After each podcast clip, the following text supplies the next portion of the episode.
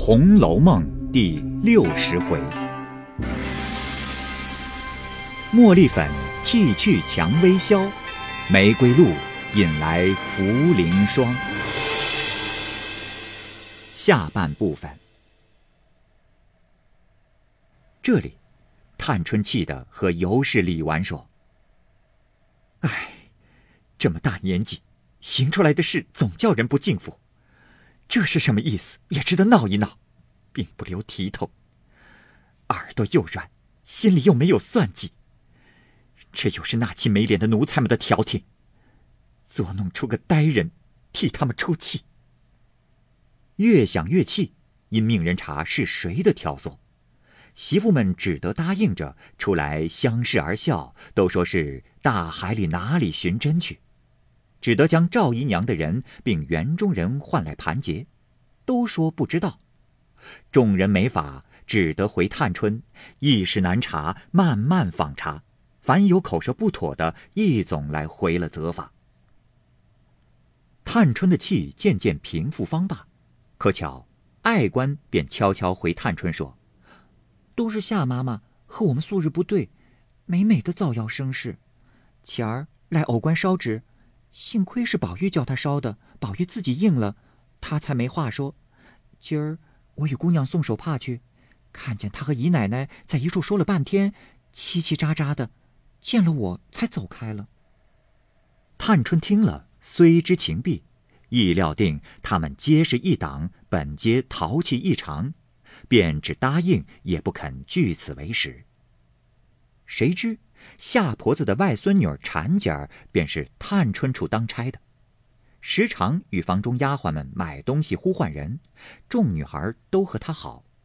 这日饭后，探春正上厅理事，翠墨在家看房子，一命婵姐出去叫小妖买糕去。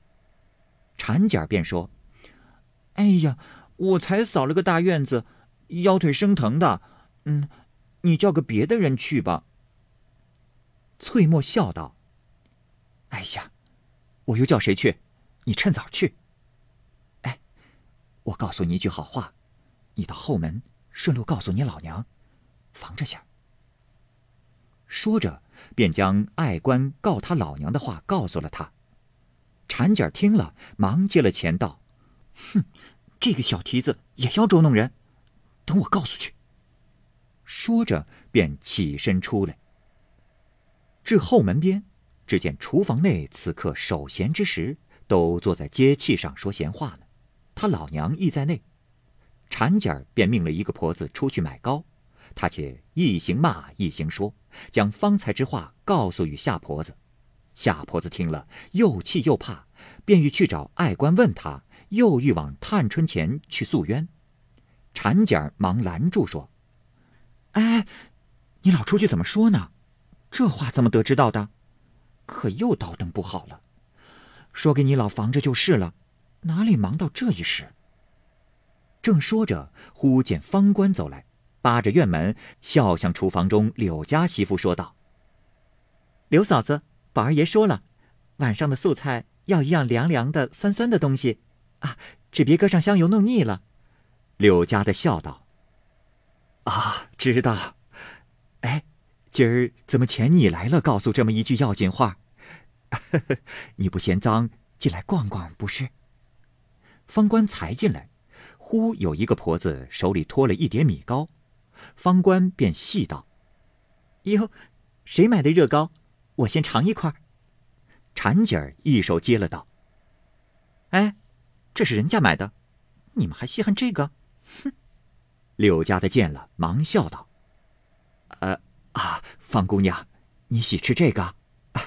我这里有才买下给你姐姐吃的，她不曾吃，还收在那里，干干净净的没动呢。说着，便拿了一碟出来，递与方官，又说：“哦，你等我进去，替你炖口好茶来。”一面进去，现通开火炖茶，方官便拿着热糕到婵姐儿脸上说：“哼。”稀罕吃你那糕，这个不是糕不成？我不过是说着玩罢了。你给我磕个头，我也不吃。说着，便将手内的糕一块一块的掰了，掷着打趣玩，口内笑说：“刘嫂子，你别心疼，我回来买二斤给你。”小婵气得怔怔的瞅着，冷笑道：“你，雷公老爷也有眼睛，怎么不打死这作孽的？”哟，刘嫂子，还气我呢？我可拿什么比你们？又有人进贡，又有人做干奴才，留你们好上好，帮衬着说句话。呸！众媳妇都说：“哎呀，姑娘们罢了，天天见了就叽咕。”有几个伶俐的见了他们对了口，又怕生事，都拿起脚来各自走开了。当下婵姐儿也不敢十分说他，以免孤独着去了。这里，柳家的人见散了，忙出来和方官说：“啊，前儿那话说了不曾？”方官说：“嗯，说了，等一二日再提这事。偏那赵不死的又和我闹了一场。哎，前儿那玫瑰露姐姐可吃了不曾？他到底可好些？”柳家的道。嗨，可不都吃了？他矮的什么似的，又不好问你再要的。方官道：“啊，不值什么，等我再要下来给他就是了。”原来这柳家的有个女儿，今年才十六岁，虽是厨艺之女，却生的人物与平喜、紫渊皆类。因她排行第五，因叫她是五儿。因素有弱疾，故没得差。近因柳家的见宝玉房中的丫鬟差清人多，又闻得宝玉将来都要放他们，故如今要送他到那里应名儿，正无头路。可巧这柳家的是梨香院的差役，他最小意殷勤，服侍的方官一干人比别的干娘还好，方官等亦待他们极好，如今便和方官说了，央方官去与宝玉说。宝玉虽是依允，只是近日病着，又见事多，尚未说的。前言少叙，且说当下方官回至怡红院中，回复了宝玉。宝玉正在听见赵姨娘私吵，心中自是不悦，说又不是，不说又不是，只得等吵完了，打听着探春劝了他回去后，方从恒芜院回来，劝了方官一阵，大家方安妥。今见他回来，又说还要些玫瑰露与吴柳儿吃去。宝玉忙道：“有的，我又不大吃，你都给他去吧。”说着，命袭人取了出来，见瓶中亦不多，遂连瓶与了他。方官自携了瓶与他去。正值柳家的带进他女儿来散闷，在那边鸡饺子上一带地方逛了一回，便回到厨房内，正吃茶歇脚。方官拿了一个五寸来高的小玻璃瓶来，银亮照看，里面小半瓶胭脂一般的汁子，还倒是宝玉吃的西洋葡萄酒。母女两个忙说：“哎呦，快拿玄子烫滚水，你且坐下。”方官笑道：“就剩了这些，连瓶子都给你们吧。”五儿听了，方知是玫瑰露，忙接了，谢了又谢。方官又忙问他好些，五儿道：“嗯，今儿精神些，进来逛逛。这后面一带，也没什么意思，不过见些大石头、大树和房子后墙，正经好景致也没看见。”方官道：“哎，你为什么不往前去？”柳家的道：“啊，我没叫他往前去，姑娘们也不认得他。”倘有不对眼的人看见了，又是一番口舌。明儿托你携带他，有了房头，怕没有人带着他逛呢，只怕逛腻了的日子还有呢。方官听了，笑道：“怕什么？有我呢。”柳家的忙道：“哎呦呦，我的姑娘，我们的头皮薄，比不得你们。”说着，又倒了茶来。方官哪里吃这茶，只漱了一口就走了。柳家的说道：“哎呦，我这里站着手，五丫头送送。”五儿便送出来，因见无人，又拉着方官说道：“哎，我的话到底说了没有？方官笑道：“哎呀，难道哄你不成？我听见屋里正经还少两个人的窝，并没补上。一个是红玉的，连二奶奶要去了还没给人来；一个是坠儿的，也还没补。如今要你一个也不算过分。皆因平儿每每和袭人说，凡有动人动钱的事。”得挨一日，且挨一日更好。如今，三姑娘正要拿人扎法子呢，连她屋里的事都驳了两三件。如今正要寻我们屋里的事，没寻着，何苦来往往里碰去？倘或说些话驳了，那是老了，倒难回转。不如等冷一冷，老太太、太太心闲了，平时天大的事，先和老的一说，没有不成的。五儿道：“唉，虽如此说，我却性急等不得了。趁如今挑上来了，一则给我妈争口气，也不枉养我一场；二则天上月钱，家里又从容些；三则我的心开一开，只怕这病就好了，便是请大夫吃药，也省了家里的钱。”方官道：“哎呀，我知道了，你放心。”二人别过，方官自去不提。单表五儿回来，与他娘深谢方官之情。他娘因说：“哎呦，再不成望得了这些东西，虽是个珍贵物，却是吃多了也最动热。竟把这个倒下送个人去，也是个大情儿。”五儿问送谁，他娘道：“送你舅舅的儿子。”昨日热病也想这些东西吃，如今我倒半盏与他去。五儿听了半日没言语，随他妈倒了半盏子去了，将剩的连瓶便放在家伙橱内。五儿冷笑道：“依我说，竟不给他也罢了。倘或有人盘问起来，倒又是一场事了。”他娘道：“哪里怕起这些来？还了得了！”我们辛辛苦苦的里头赚些东西也是应当的，难道是贼偷的不成？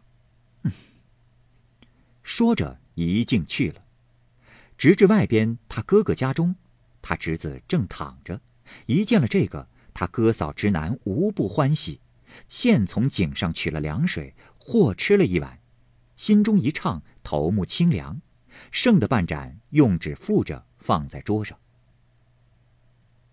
可巧，又有家中几个小厮同他侄儿素日相好的走来问候他的病。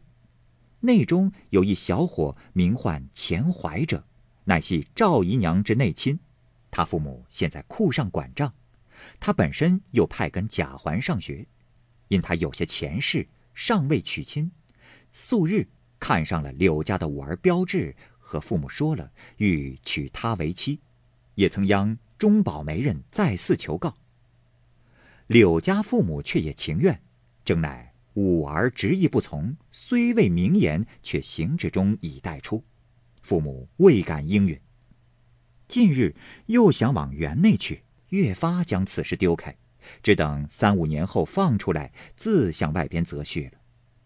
钱家见他如此，也就罢了，怎奈钱怀不得五儿，心中又气又愧，发狠。定要弄取成配，方了此愿。今也同人来瞧柳直，不期柳家的在内。柳家的忽见一群人来了，内中有钱怀，便推说不得闲，起身便走了。他哥嫂忙说：“姑妈怎么不吃茶就走？倒难为姑妈记挂。”柳家的阴笑道：“啊，只怕里面传饭，再闲了。”出来瞧侄子吧。他嫂子因向抽屉内取了一个纸包出来，拿在手内送了柳家的出来，至墙角边递与柳家的，又笑道：“这是你哥哥昨在门上该班谁知这五日一班，竟偏冷淡，一个外菜没发，只有昨儿有粤东的官来拜，送了上头两小篓子茯苓霜，余外。”给了门上人一篓做门礼，你哥哥分了这些。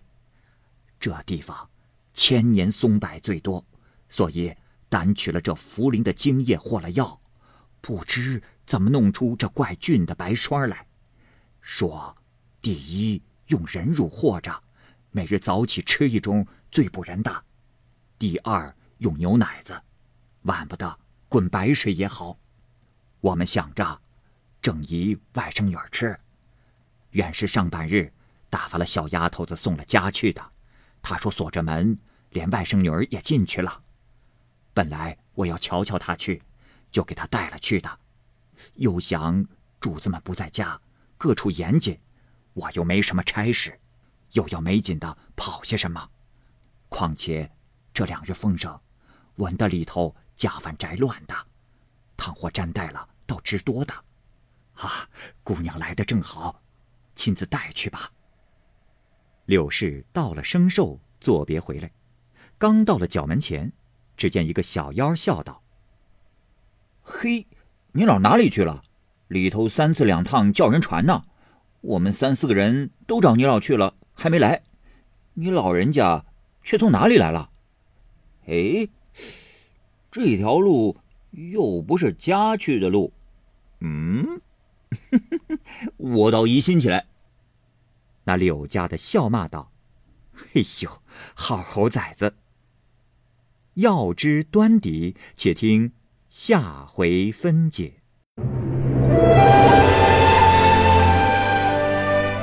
好，各位听友，由于时间的关系，我们这期节目就先播到这儿。欲知后文详情。欢迎您关注蚂蚁晒尔，并订阅我播讲的《红楼梦》。另外，还有更多精彩的系列故事也在其中，欢迎您关注收听。